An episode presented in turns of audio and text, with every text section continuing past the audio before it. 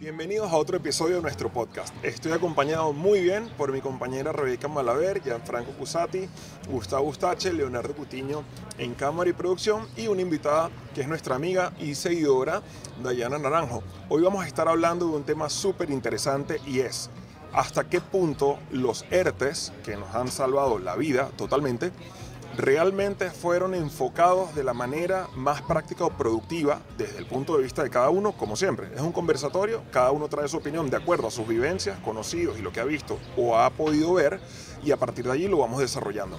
La pregunta es, ¿valía mucho más para el país y para la economía y la producción del país que los ERTE hubiesen sido un subsidio para la empresa de aquellos trabajadores que se mantenían teletrabajando o la mejor aplicación fue que fuera un subsidio donde el trabajador no tenía que trabajar.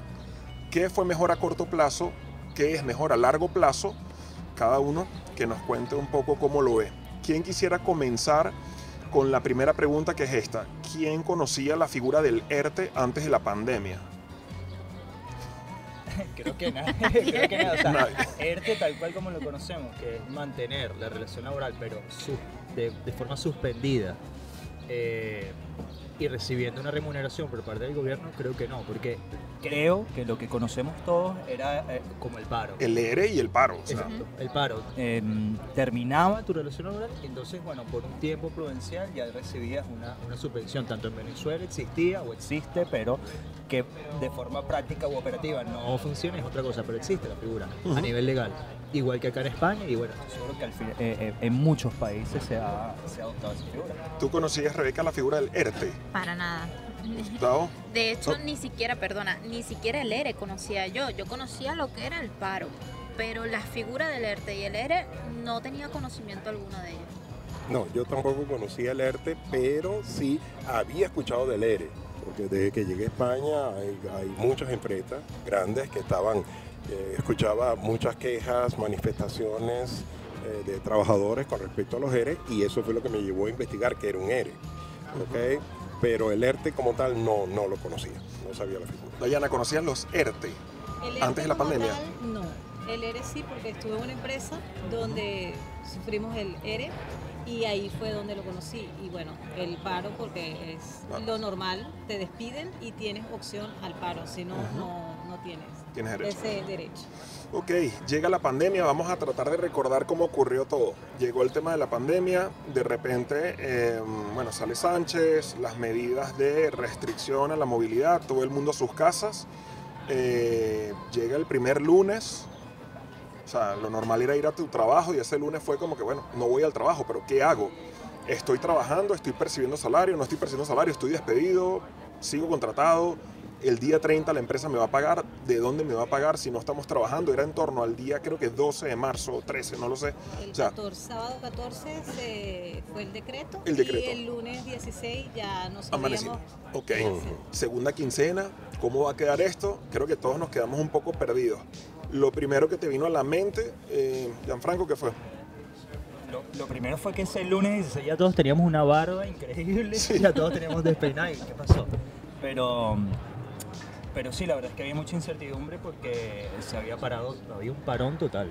O sea, las calles vacías, eh, evidentemente cualquier actividad de bar, restaurante, todo lo que implicaba reunirse era, era totalmente prohibido. prohibido, ¿no? ¿Sabes? Era algo muy curioso. Bueno, que después hablaremos de, cómo percibimos ahora algunos comportamientos después de pandemia. Estornudar o toser en público ya es algo como... Da miedo. Exacto, es algo como que te odio. Porque... Denunciable. Entonces, eh, sí, la verdad es que la incertidumbre fue, fue muy preocupante porque al final, bueno, familias y todo dependen de uno.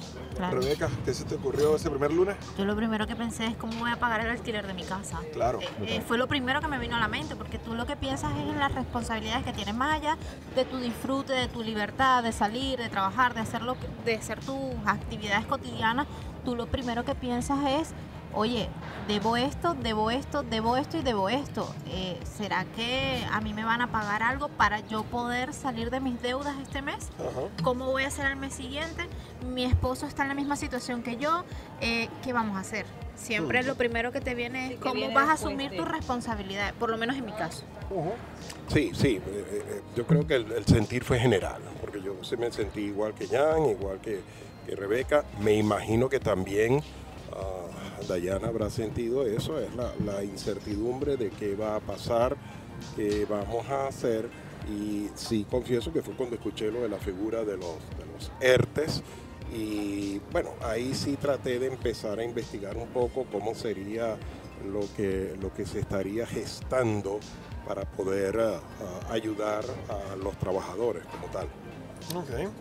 Dayana, en la situación ese lunes eh, 16, ¿estabas trabajando? ¿Ya para ese momento no estabas? En mi caso es distinto okay. porque mi horario era nocturno. ¿Sabes? Pues yo llevaba tráfico aéreo y terrestre. Entonces yo nunca sentí eh, eh, ese contraste, ¿no? Es, eh, la pandemia como tal. De hecho, era la única que iba a la empresa eh, porque yo trabajaba de noche. Entonces yo entraba y salía con mi salvoconducto sin problema, incluso había días en la mañana que por alguna razón me movía yo con más facilidad a la oficina, pero yo no, no tuve ningún problema, no fui alerta, de hecho mi empresa no fue, mis compañeros de trabajo fueron, sabes, trabajaban desde casa, pero la única que fue a trabajar fui yo, sabes, no, nunca estuve parada. Alguien, alguien nos tenía que pagar la, la, la subvención. ¿eh? Claro. Bien, gracias, los quiero mucho. Es verdad, es verdad. Qué amable. No, pero fueron, la gente de logística fue fundamental y menos mal que no se fueron a ERTE, Sí. porque fueron los que se encargaron de que la cadena de suministro y distribución no parara. Eh, camiones, aviones.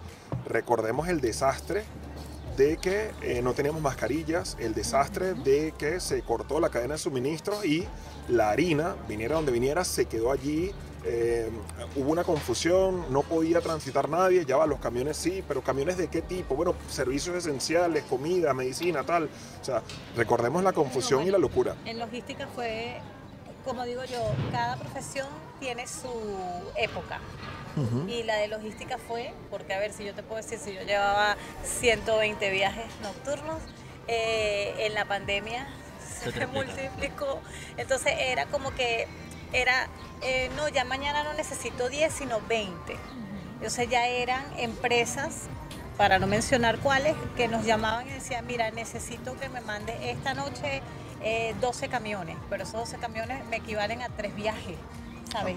El- los aviones, como había poquitas personas trabajando porque se fueron contaminando, o sea, había tráfico aéreo de aviones esperando para descargar. En, nuestro caso, nosotros no paramos, de hecho, hacíamos horas de más. Sin mencionar empresas, eh, Dayana, ¿recuerdas si fue inmediato el tema del uso de mascarillas para las empresas que siguen trabajando o era confusión Mira, o algunos sí, otros no? De ellos porque para nosotros fue, eh, tú sí sabes en qué empresa trabajaba yo y para nosotros fue de inmediato. Yo te digo, yo mi horario era de domingo a jueves y ya cuando yo llegué el domingo ya yo tenía mi caja de mascarilla, eh, tenía todo, todo, guantes, ya yo estaba con los conductores a todos eh, equipados, aquí pasa, firma esto, estás recibiendo esto, no puedes llegar a tal sitio sin esto antes de bajarte, o sea, ¿Y en tu zona de trabajo ya había separación o seguías teniendo gente al lado? es que la única, en el- la empresa asumió desde ese sábado, ya el domingo había una reunión online y desde ese sábado la única que fue a la empresa fui yo. O sea, ya los demás, todo el mundo, Algo, algo sabían que nosotros no. Como los ¿qué chinos. te puedo decir? Y, y ya los demás trabajaron desde casa. Eh, iba el dueño de la empresa por alguna razón, porque teníamos gas para los camiones, y, pero la única que iba era yo. Entonces yo en la- el turno de la noche me encargaba de todos los conductores y explicarles y decirles, o sea, porque para ellos sí fue, sabes, explicarle a veces a un conductor eh, es delicado, no, pero no, no, es que tienes que usar guantes en todo el momento. que para ese momento todavía no se había explicado bien el problema real de la, La- pla- la de la pandemia. Entonces, eh, la gente todavía estaba muy incrédula de, pero ¿para qué voy a ponerme yo una mascarilla si yo estoy solo, en, quizás aquí en el, en el camión Sí, o sí, en el eso. transporte? Eh, ¿Para qué voy a usar guantes si yo no estoy tocando a nadie? O sea, para ellos eso era inconcebible, como para nosotros también en algún momento fue inconcebible que tú decías, pero de verdad voy a utilizar mascarilla para un momento para botar, botar la basura de mi casa, que voy aquí a la esquina, aquí abajo. Pues sí, es No, no, sí, sí es necesario. Yo te digo, yo bajaba a hablar con ellos y yo me ponía los guantes, la mascarilla, eh, todo.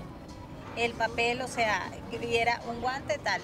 De hecho, los camiones es una flota muy grande Y a veces lo es por decir, mm, tú y yo lo usamos, tú, yo en la mañana y tú en la noche. Eh, ya no. Ya era, te asigno este camión. O sea, es, tú lo tienes que cuidar y tal, porque en tiempos de pandemia todavía cada uno lleva su camión. A ver, eso tiene cama, tiene todo, tiene sábana. Entonces ellos tenían que, ya no se lavaba, ellos tenían que quitarlo, llevarse y lavar la sábana. O sea, ¿sabe? Eh, para nosotros sí fue muy intenso desde el minuto uno. O sea, eso fue el sábado, ya el domingo teníamos reuniones y ya cuando yo llegué el domingo teníamos todo, todo el proceso de seguridad. Y si es verdad, que hubo un momento que no teníamos, no había mascarilla en España. Eso llegó. Ese lunes empieza el desastre donde hay que improvisar todo, las empresas empezaron a improvisar. La tuya estaba preparada, tenía la planificación, digamos, suficiente para poder actuar. Es una empresa de logística, estaría bueno que no estuviera preparada. Pero las demás pymes nos agarró con el pie cruzado al propio gobierno, creo que lo agarró con el pie cruzado. Sí. Eh, yo creo que a todos los organismos, o sea, ministerios, los ministerios tienen unos software, bueno, ni hablemos, el famoso hackeo al CEPE, o sea, supuestamente fue entre varios motivos porque el sistema es súper antiguo, el que se utiliza, no ha sido renovado, entonces es vulnerable por todos lados. Pero bueno, volviendo a lo nuestro de los ERTE. Ese lunes arranca entonces em, el, parón de laboral o de trabajar, sin embargo, en breve el gobierno anuncia que existe una figura que muchos desconocemos, que se llama ERTE, que consiste en una protección al empleo que eh, no estoy seguro, como siempre, Em, hablamos de lo, de lo poco o mucho que podemos conocer con toda nuestra mejor intención. No somos especialistas en laboral ni en seguridad social, nada. Eh, desconozco si los fondos del ERTE salen de la seguridad social, presumo que sí, porque empleo y seguridad social están unidos en España, presumo, no lo sé. Eh, de, igual manera, lo que está claro es que salen del gobierno, ¿ok? Por lo que eh, me imagino que es una carga económica fuerte para el Estado durante todos los meses pagar esa cantidad de salarios que sí, que como bien hemos visto era el 70% del salario bruto, pero igual es una cantidad importante. Entonces, como siempre vamos a tratar de hacer también el paralelismo de cómo hubiese sido si hubiésemos estado en Hispanoamérica, que ya no me permiten decir Latinoamérica, eso lo haremos otro día, si nos hubiese pillado en Hispanoamérica, cuál hubiese sido nuestra realidad en esta situación de pandemia y cómo fue nuestra realidad en España. Rebeca, si tuviese pillado en Venezuela esta situación a nivel económico, laboral, ¿cómo hubiese sido tu escenario hasta hoy? Mm, bueno, la verdad es que hubiese sido diferente, muy diferente, eh, porque por ejemplo yo tenía mi hogar, no voy a decir mi casa porque la casa es de mi mamá, pero hubiese por lo menos tenido un hogar seguro donde yo por lo menos no me hubiese tenido que preocupar por el tema de los gastos de la vivienda. Ahora ya los servicios eso es aparte, ¿no? Pero más allá de eso, yo creo que eh, en, en, cuanto a salud hubiese sido un desastre. Posiblemente me hubiese contaminado en la primera semana. Quién sabe qué hubiese pasado allí. Y estuviera como muchos de mis amigos están ahora, una semana saliendo, una semana no. Una semana sí, una semana no. Una semana sí, una semana no. Y en, esa, en ese caos de que hay, que no hay, o los precios se duplican o lo que sea. la verdad es que hubiese sido sumamente distinto y creo yo que muy agobiante y muy estresante. Tenías la la gran bendición y la gran virtud de poder tener, como dices, eh, tu hogar, que es la casa de, tu, de tus padres. Pero bueno, es tu casa. Bien, porque entre comillas eso es una certeza y una tranquilidad, pero ¿cómo hubiese hecho la unidad familiar para pagar todos los demás gastos?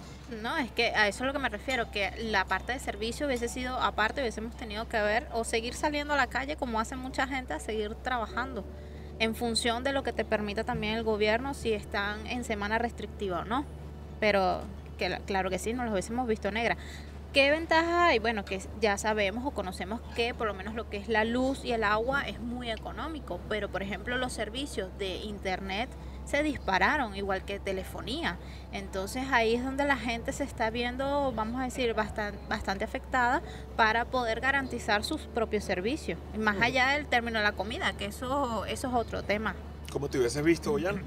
El caso curioso de Venezuela es que el salario que se declara ante la seguridad social, ante los diferentes organismos públicos, no es el real. Al final, en Venezuela todo el mundo gana eh, algo en negro o algo por debajo de la mesa. O sea, siempre se gana en dólares, tú declaras el sueldo mínimo en la seguridad social porque evidentemente la moneda no presenta ese poder adquisitivo. Entonces, bueno, creo que no sé si por malas costumbres o lo que sea, pero yo creo que es natural.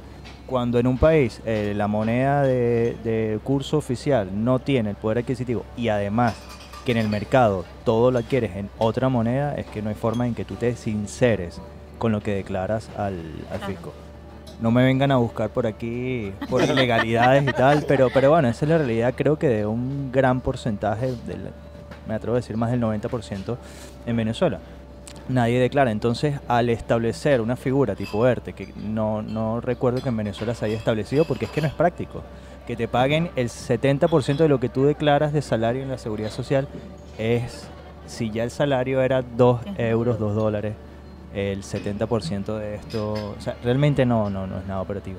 Entonces, eh, indiferentemente, es que no, por eso no hay una, un, un plan de cuarentena serio o, o- o claro en, en Venezuela. a Porque, eso vamos a entrar ahora. ese, ese 7 por 7 no es porque el, el virus se apague un- Una una, semana. y la otra se active. O no, bueno, porque vamos a ver los que se contagiaron esta semana que estuvimos todos en la calle. En los otros siete días vemos cuáles se contagiaron. No, no, no, no es por eso. Es porque realmente la gente necesita y, y- cuando se declaró, cuando se declaró la cuarentena en Venezuela, es que dijeron que cuarentena ni que nada. Veíamos los mercados populares, Katia, Coche, Quinta Crespo, como si, o sea, como un día antes de, de pandemia. O sea, realmente no había. No había, Eso- porque eso- no te lo permite. Eso es donde quiero entrar. Dayana, ¿cómo hace una persona que se dedica al comercio informal, que sabemos que en nuestros países lamentablemente es un importantísimo eh, porcentaje del mercado laboral? Hay quien vende, para que se entienda en España, hay quien vende con un termo de café, va por la calle vendiendo café, Eh, va por la calle vendiendo, eh, arepas no lo vi, pero sí... eh, Arepas y empanadas. Sí, empanadas sí. empanadas, ¿Puedo decirlo? Cucas. Ah, Magdalena. Ah, bueno, Oh, oh. Catalina. No, aquí, aquí es... Catalina. Catalina. Aquí una, mezcla, una Le marca de, sardinas, empanadas, sopa. Yo he visto sopa. Sí, sí. Eh, y hay gente que vive de eso. Hay gente que vive de vender eh, tabaco detallado, hay gente que vive de, de vender cualquier Helados cosa. que le llamamos Chicha, tetas. raspado. Helado. Que- que- Tetas, ¿sabes? chichas, agua de caña, agua de tubería, agua de muchas cosas. Esto, hay gente que vive de eso, Los entonces perritos calientes. también. Entonces, Dayana, ¿cómo se organiza? O sea, ¿cómo le dices a una persona que vive del comercio informal que se vaya a su casa a hacer cuarentena esto, y que no va a cobrar nada y que no va a poder darle de comer a su familia? ¿Cómo hace una cuarentena una persona que no tiene un ERTE? Pero es que en Venezuela es imposible. Aunque se lo digas, primero eh, no hay una, una ley que, que te obligue, ¿no? Como decir, tú te quedas en casa. ¿Sabes? Porque sí, están los policías y tal, pero tú le dices al policía, porque se ha visto en Claro. cámara, señor, yo tengo siete hijos y tengo que mantenerlos. Claro. Entonces, esa persona le va a dar lo mismo que el gobierno diga, que son siete días en casa y las otras semanas, o sea, el- la señora decía, esta semana entonces no como y espero hasta la próxima para comer. La gente sigue saliendo igual. O sea, Perdón, vamos a asegurarnos que nuestra audiencia española entiende de qué estamos hablando. Es que en Venezuela se establecieron unas cuarentenas que va por semanas. O sea, una semana se hace cuarentena, una semana no. Una semana sí, una, Una semana no. Es que en España eso no lo saben y van. Claro, ahora claro. están, están haciendo cortocircuito ahora mismo diciendo. ¿qué es Eh, esto? sí, bueno, e- exacto, se refiere a eso. Una semana se, la gente se queda en casa y la otra sale a trabajar. Pero el comerciante eh, que no tiene permisos, que no tiene nada. Sí, el comercio sí, informal. El comercio informal sigue saliendo a la calle porque tiene que vivir. O, sea, es- o bien sea lo hace desde su casa o lo bien sea lo hace de pedidos, pero se apaña. Y eso es lo que pasa en Venezuela. Pero es que no tienen protección. No tienen Pero la que- opción de quedarse decir, bueno, pues no voy. No tienen Pero esa es que no, eh, en Venezuela no hay ERTE, no hay un paro que te diga, eh, mira, nos van a dar una semana dinero Subsidio y un y otra no. subsidio y la otra no. Aparte creo que no es lo idóneo. O sea, para Venezuela no es lo idóneo. No, se va a convertir en una corruptela mucho Eh, peor y el clientelismo una, ni hablemos. En una comodidad y, un desastre y de un corrupción, desastre porque va a ser solamente para los nuestros, los demás no. Claro, entonces no, no, no es viable. ¿Cómo se hace cuarentena en el tercer mundo? Bueno, eh, hay varios países que tienen figuras parecidas al ERTE, pero independientemente de eso, sabemos que no es suficiente para lo que es eh, la subsistencia familiar. Entonces, independientemente de que pudieran tener casos de Argentina, Chile, Brasil, eh, Perú, Colombia. A pesar de que pudieran tenerlo, la gente necesita seguir saliendo a trabajar y por eso nos damos cuenta también el alto nivel de, de contagio que ha habido. De hecho, en este momento, Brasil es el segundo país con más muertes a nivel mundial después de Estados Unidos. Eh, y el tercero en contagio después de, Estados Unidos e India. Entonces, ah, quiere decirte que la situación es bien, bien, bien grave. Ah, también se ha complicado, bueno, hablando de otros aspectos, por la falta de vacunas. Pero volviendo a lo que es la protección, volviendo a lo que son los ERTES, la población necesita salir a buscar el sustento y por eso es que las personas salen a la calle. No hay un apoyo, un subsidio del Estado como tal que permita a las personas, como lo hubo aquí en España, por lo menos mantenerse en sus casas, por lo menos cubriendo lo básico. Pudimos ver en internet que Brasil tiene una figura similar, eh, Ecuador también, Argentina también. Por cantidades que pudimos ver, vimos cantidades como 150 dólares al mes, 200 creo que en Ecuador. Cantidades que no cubren, no cubren las necesidades, porque recordemos que si bien en Hispanoamérica eh, no podemos hablar de una dolarización total, en efecto la hay. O sea, eh, los costos de vida en la práctica, debido a que casi todo es importado, casi todo es eh, traído de fuera, todo está dolarizado, entonces realmente mucha gente no lo cree, pero en Venezuela es más cara la comida que en España. Es más caro hacer un mercado completo en Venezuela que aquí. Sí. Y no podemos comparar el nivel de ingreso de Venezuela con aquí, evidentemente. Entonces, bueno, volviendo a lo nuestro, em, no hay un sistema de protección, por lo tanto, nuestra condición, si hubiésemos estado en Venezuela o en prácticamente cualquier país de Hispanoamérica, habría sido de desprotección total y hoy estaríamos en serios, graves problemas eh, mil veces los que pudiéramos tener hoy, porque hoy y, afortunadamente pudimos contar los que estábamos en situación de no trabajar porque vimos interrumpido nuestro trabajo versus la que sí nos pudimos ver protegidos por esa figura eh, en su momento y lo positivo fue el hecho de poder ver que el Estado sí tenía yo les confieso, yo me sentí un poco desprotegido de parte del Estado cuando llegó la pandemia. Sentí que no me avisaron a tiempo, que tenía que ponerme una mascarilla, que no me avisaron a tiempo el riesgo que corría y que no me avisaron a tiempo de lo vulnerable que yo era. Podemos debatir luego si es que era mi responsabilidad, que yo tenía que haber buscado más o era el Estado. Bueno, yo entiendo o malentiendo, si lo quieren ver así, que para eso tengo un ministro de Sanidad que cobra dinero de parte de las arcas del Estado que vienen de mis impuestos y que su labor es protegerme a nivel sanitario. Mi punto de vista. Entonces me sentí desprotegido de ese lado, pero por otro lado reconozco que me sentí protegido al ver la figura de los ERTE. Yo creo que los ERTE, y entrando en esta parte, yo creo que los ERTE fueron una, y es una gran figura eh, de parte de España. Yo creo que es ejemplar la protección que nos ha dado los trabajadores eh, a nivel nacional. Yo creo que es brutal la tranquilidad que dentro de la pandemia hemos podido tener los españoles, bien, pero creo que también se ha vuelto ligeramente en nuestra contra desde el punto de vista de pérdida de productividad. Yo creo que los ERTES van a traer pérdida de productividad porque el hecho de poder trabajar y no, perdón, de poder cobrar y no trabajar va a suponer que la reincorporación al mercado laboral, como lo estamos viendo, por ejemplo, en el mundo de la hostelería, va a ser difícil porque gente que decía, yo cobraba 800 euros en mi casa por la pandemia y ahora me estás ofreciendo 950 lanzándome 10 horas al día con los pies reventados, llevando y trayendo mil platos. Entonces, mi punto de vista es, bien por España, eh, gracias a Dios por los ERTE, pero mm, como todo, va a traer una contraindicación, ahora que estamos en la época de las contraindicaciones y los efectos secundarios, que va a hacer que va a complicar la reactivación a nivel productivo. Rebeca. Sí, que quería acotar a lo que estabas diciendo, que no solamente fue un beneficio para los españoles, también fue un beneficio para los extranjeros que residimos aquí. Y que además de eso, el, ERTE, hasta donde yo eh, tenía entendido con los primeros meses que investigaba, el ERTE no era para todo el mundo y aquí prácticamente los incluyeron a todos, incluso si no tenías el año en la empresa, también te lo, te lo ubicaron. Y te lo puede decir el mismo Gianfranco que, que estuvo, vamos a decir, bajo ese régimen. Yo ya había tenido ya anteriormente ya empleo, por tanto ya yo cumplía con el tiempo, pero es verdad que estaba ahí cerquitita, o sea que al final de, de alguna manera nos protegieron. Lo que sí es verdad de lo que comentabas es que al principio eh, nos, nos desinformaron, no, sino que no nos tenían la información veraz y real de la situación que estaba a nivel mundial y no quisieron afrontarlo con responsabilidad. Y yo presumo, y esta es mi opinión, que esto de los ERTE fue una forma para ellos de doblegar un poco la situación que se vio en un principio. O sea, como que, mira, mm, sé que metí la pata, pero ahora, bueno, te ofrezco esto. Te indemnizo. Te indemnizo. Sí, algo así, pienso yo. Esa es mi opinión Bien. personal. Bien, bien, bien. Bueno, lo que yo quería que decir, ah, debo romper una lanza también porque sí, sí es una situación totalmente anómala. Fue algo inusual, eh, en verdad, que haya agarrado al, gobierno o a todos, nos agarró de una manera eh, eh, intempestiva, sin preparación. Es cierto, obviamente la reacción del gobierno debe ser la que debe tener un gobierno, quizás fue un poco más lenta.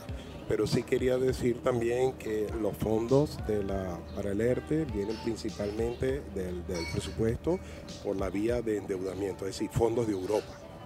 Vienen de. Vienen de los aportes del Fondo de Europa, es con lo que se ha podido sostener y pagar lo que son los ERTES, eh, porque no solo fue España, fueron distintos los, todos los países de la Unión Europea que recibieron esos fondos. Excelente. Excelente. Gianfranco, eh, qué bueno que Rebeca lo trajo allí porque eres el perfecto ejemplo de la protección a través de los ERTE. Cuéntanos, ¿cuánto tiempo llevas en España? Y por favor, eh, no solamente eres italiano, sino que encima vienes y nos consumen los ERTE. Cuéntanos la historia.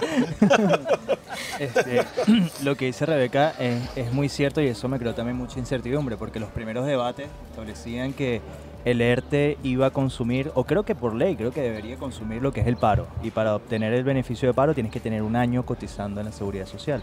Eh, yo llego el 27, 28 de enero 2020, no traje el coronavirus, pero mi llegada, pero mi llegada coincide un mes y medio después con el- la, la explosión de esto. Bueno, que coronavirus supuestamente estaba por ahí desde antes, pero bueno.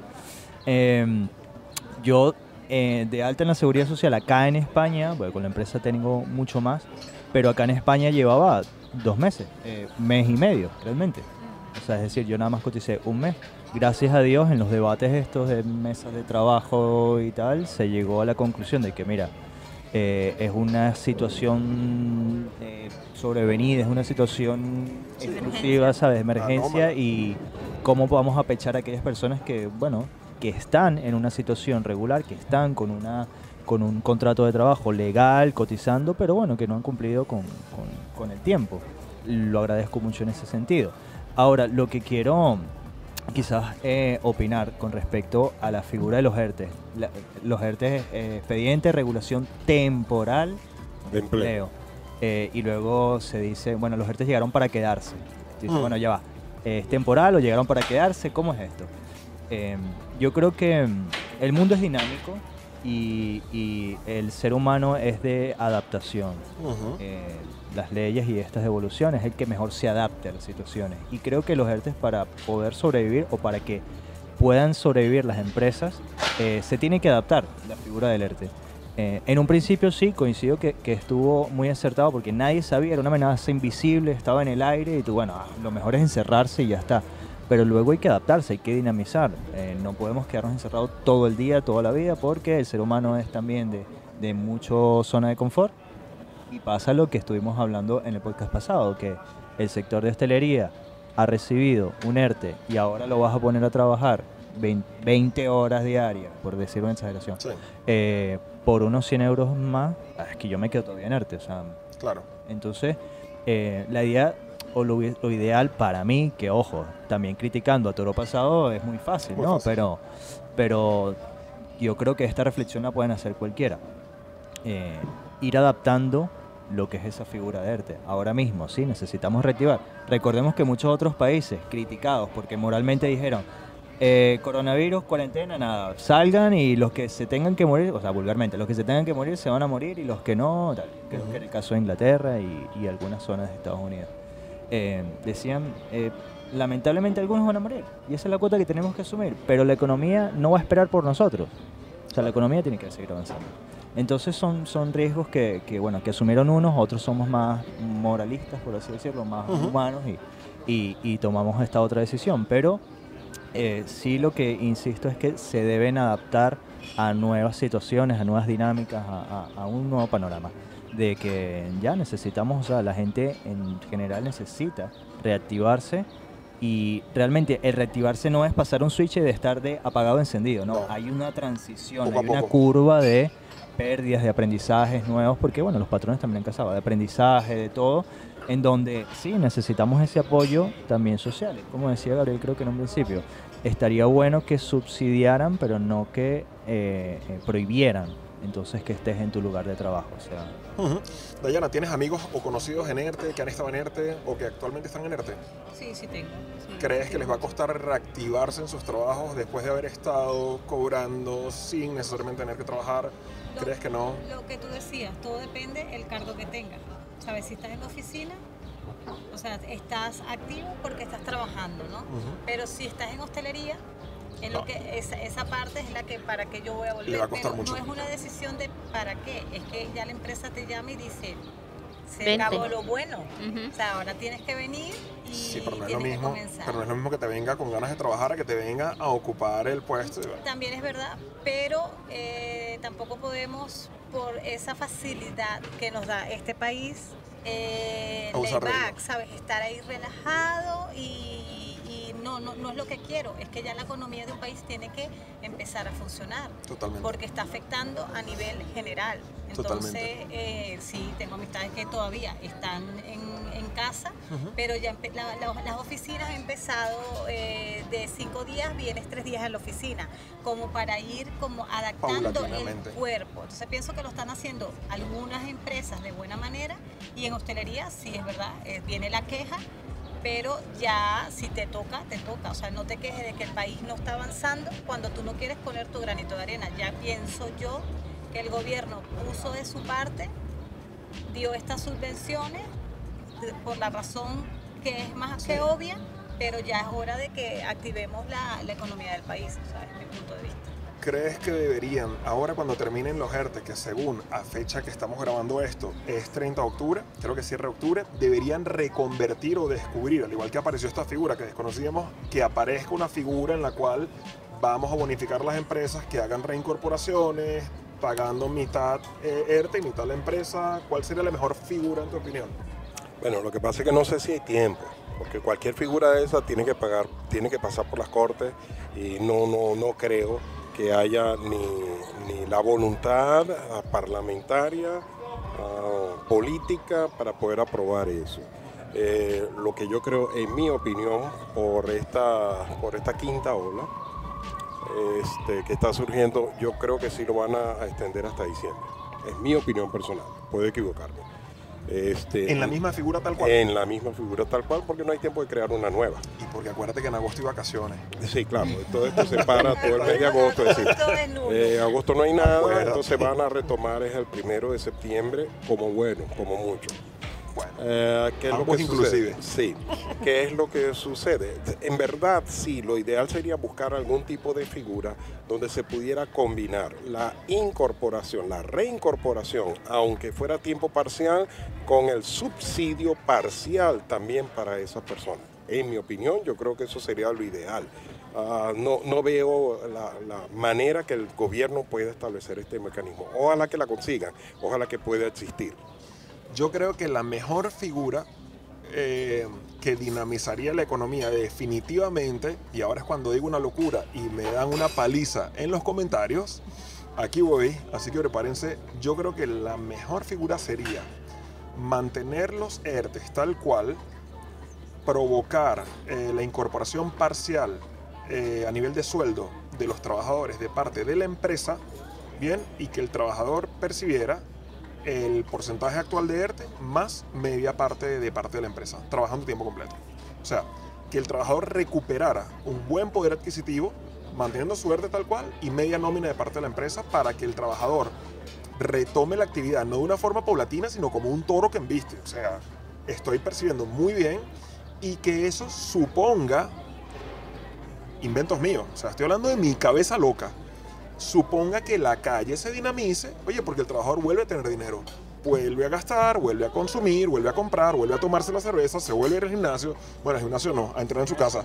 Vuelve- se vuelve a comprar el par de zapatos, o sea, vuelve el consumo. Yo creo que sería la perfecta. No supone más gasto para el Estado, es el mismo ERTE. Mismo. Más bien, a la empresa sí, mira, tienes que pagarle media nómina, te va a trabajar a tiempo completo, ¿ok? Y te va a costar nada más media nómina. Para las empresas sería perfecto y para el Estado sería perfecto. Y en esa situación creo que el trabajador también recibiría más, porque recordemos que estamos recibiendo 70% del bruto, más Claro. el 50% Sería 120. estaría un poco más. Exacto, Pero se- Bueno. No, no, pero tendría que reducir al 50%. Acuérdate que ya pasaron más de seis meses. Ah, ok, exacto. Entonces sí, se No, no, pero reducido al eh, 50%. No, tomando, pero tomando la tomando en premisa de que quedando igual, quedando igual la, la, la figura de ERTE, quedando Claro, igual, pero- me- asumo 70%. Pero tiene que bajar al 50 porque la ley dice que después de no sé cuántos meses bajó al meses. 50. Claro, después de seis meses baja a 50. Ok, entonces eh, modifico mi planteamiento. A lo mejor la nómina que pagaría la empresa no sería la mitad, sino sería 70, sustituir. Ahora, No, yo voy a 50, pagar. 50. Claro, a ver, el resultado entonces que, que- que estarías tú perfilando sería recibir la misma cantidad de nómina que se recibía Un antes, poco más. solo que ahora son dos pagadores, seguimos con dos pagadores, pagador del Estado y pagador eh, privado. Yo lo veía eh, y lo quiero traer. ¿Qué te parece si sigue recibiendo el 70%, pero, o sea, ahora va a recibir 120%? 120%. Porque ¿qué pasa? Tomo como ejemplo Estados Unidos. Estados Unidos emitía bonos para el consumo, o sea, para incentivar el consumo. Siempre consumismo y tal y cual. Pero realmente eso es lo que buscaba. Sí, aumentar o bueno, o mantener tu nivel de consumo porque eso es lo que realmente le da la dinámica al mercado. Pues ahora que lo traes a la mesa, ¿qué tal si le permiten a los propios trabajadores que escojan quiénes quieren seguir cobrando ERTE sin trabajar y quiénes quieren incorporarse a trabajar bien y pactar con la empresa un complemento? O sea, que sea como voluntario. ¿Qué prefieres, el ERTE sin trabajar o ERTE más complemento de media jornada, de un cuarto de jornada, no sé qué, con una incorporación de seis horas al día? Y que cada trabajador pueda irse incorporándose con voluntad propia. Pero hasta qué punto? O sea, es decir, ¿cuáles serían los límites para extender ese ERTE? Porque eso no va a ser para siempre. no, claro. Entonces, eh, claro, hay, hay que mm, desmenuzar un poco cuáles serían esos límites y también de que paulatinamente se vaya como acabando. Así como ya tenían en un principio que iban a ser solo seis meses y a partir de seis meses era el 50%, pues si esa figura se iría a quedar para que voluntariamente tú lo escogieras, pues paulatinamente tiene que ir bajando también, Claro. porque si no eternamente la gente se queda Bueno, en un paro y bueno, sin no, que la actividad. gente- Por vaya hasta fin de subiendo año. más. O no, bueno, hasta Bueno, fin de año. 2021 Definido. completo. Ok, hasta diciembre. Y a partir de tal, la empresa va asumiendo más y el Estado va asumiendo menos. Van los dos compensándose. O sea, yo creo que lo que estamos de acuerdo todos, sobre todo los que hemos estado en la figura, eh, sabemos que lo que no va a ser real es que de repente va a pasar el Estado de dar ERTES a de repente no darlos y a las empresas tal, porque eso va a ser destruir la economía y va a ser lo mismo que iba a pasar hace un año, pero ahorita. O sea, va a ser exactamente igual. Va a ser un desastre. O sea, tiene que ser más paulatino. Tiene que haber una figura intermedia entre los ERTES y los no ERTES. Tiene que haber algo en el medio que haga la transición porque no puede cambiar de on a off de golpe. Yo creo que ahí estamos de acuerdo todos. Sí. A partir de allí, eh, ¿qué nos queda? Para la fecha en la que estamos grabando esto, muchas incertidumbres, muchas dudas, muchas preguntas. Eh, por ahí comentaron, y esto es curiosísimo, en un comentario nos dejaron, no, no estamos entendiendo bien el problema de los camareros. Eh, recordemos que hemos hablado de que en España faltan camareros o faltan sueldos. Me escribió una persona y dijo, mira, ojo con esto, trabajo en el sector de la hostelería. Dice él, casi todos mis compañeros descubrieron que hay más dinero y menos trabajo en la logística y abandonaron la hostelería.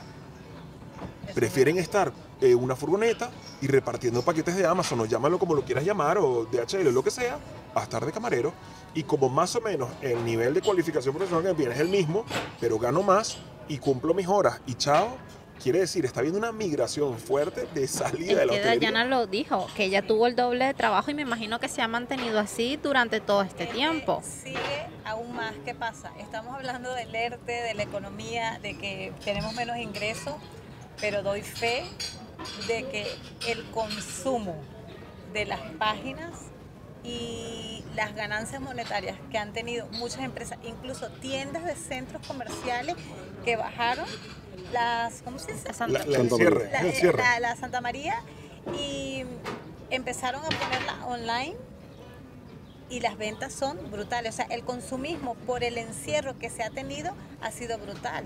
Entonces, es contradictorio, ¿no? Porque percibes menos dinero, pero estoy gastando más. Hmm, así Pero bien personas. sea por estrés, por ansiedad o por lo que sea. Y eh, ahí es donde entra Amazon, Seur y todas estas empresas que se han tenido que contratar una cantidad de chicos para eh, Auxiliares. delivery de todo porque el consumo no se daba. No paró. O sea, yo doy fe de eso porque yo tenía el doble.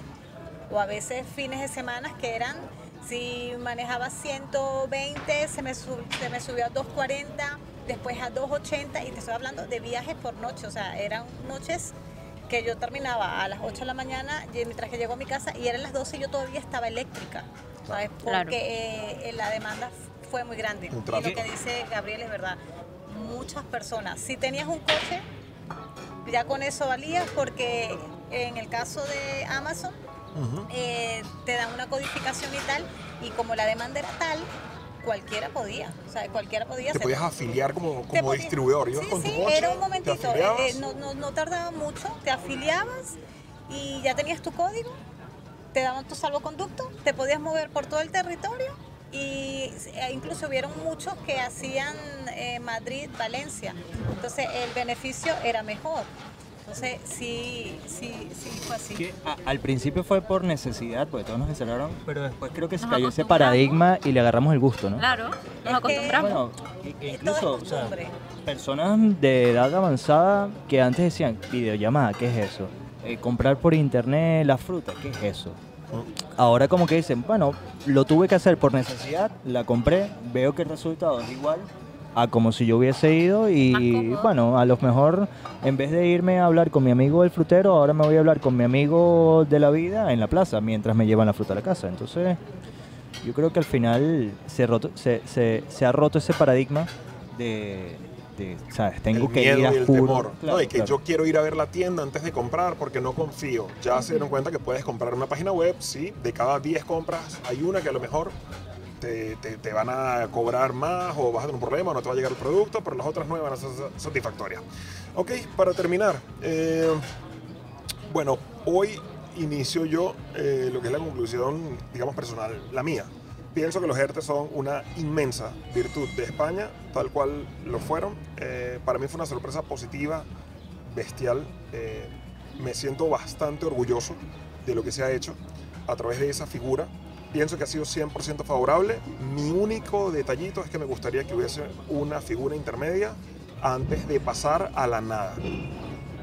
Sí, ah, hay que reconocer que realmente, ah, independientemente de los fallos que pudo haber, porque sí hubo fallos en personas que no les llegó, en ese tipo de cosas, en retrasos que se presentaron, la figura como tal, sí es una figura que ayuda y que a nivel de Estado pone España ah, realmente en un alto nivel ah, ah, entre los países del mundo con protección laboral. Yo también me siento muy orgulloso de estar aquí en España y de poder sentir eso. Siempre hay cosas que mejorar, ¿ok? Pero por lo menos hay que reconocer que verdaderamente sí fue una protección para lo que es el trabajador español. Bueno, agradecer a España porque sigue, sabes, a la gente se le, les invito, que es uno de los países que se puede apostar para empezar una nueva vida, para emprender, y esta es una de las garantías. Que Correcto. incluso Jan, que apenas tenía un mes y medio y pudo tener ese beneficio. Eso, eso en otro país no pasa. Entonces, bien sea por los pequeños desliz que tuvo el gobierno tarde o temprano, pero lo han hecho bien. Entonces, ole por ellos. Sí, yo estoy también bastante agradecida. Yo fui uno de esos casos donde se tardaron muchísimo en, en entregarme el Sí. ERTE. La verdad que fue bastante angustioso para mí, pero es verdad y debo reconocer que eh, cuando por fin se pusieron al día conmigo, me entregaron todo completo y de verdad que me hizo mucha falta. Pude de verdad resolver todas mis, mis deudas que tenía, mis responsabilidades, ponerme al día y nada, seguir trabajando. Esto es una de las ventajas de haber estado aquí y no de haber estado en Venezuela en ese momento. Correcto. Eh, bueno, creo que coincido con todos. También me parece una figura muy, muy acertada. Pero sí debo insistir en que no tenemos que dormirnos. O sea, siempre tenemos que ir adaptando porque eh, corremos el riesgo de, de sentirnos en la zona de confort. De decir, bueno, esto lo voy a recibir seguro y alguien tiene que pagar por eso. Alguien tiene, o sea, a- de eso sale a algún lado. Y mm, creo que falta capacidad de adaptación de esta figura y, y es lo que realmente demando, que se, que se adapte la figura a la situación económica, social, Actual de lo que está pasando. de todo.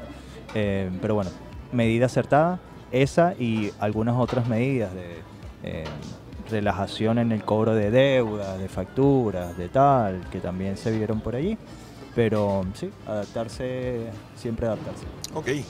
Así vamos a terminar. Esto es nuestro podcast. Es un conversatorio donde cada uno trae sus vivencias, su opinión. Em, no somos técnicos en seguridad social o en hacienda, no somos tal, pero tenemos vivencias, tenemos conocimientos, tenemos experiencias, tenemos conocidos, tenemos situaciones que hemos vivido y en base a ellas cada uno de nosotros opina, cada uno parte de su absoluta opinión y de su punto de vista y cada uno naturalmente pues responde de lo que ha visto y de lo que, de lo que cree.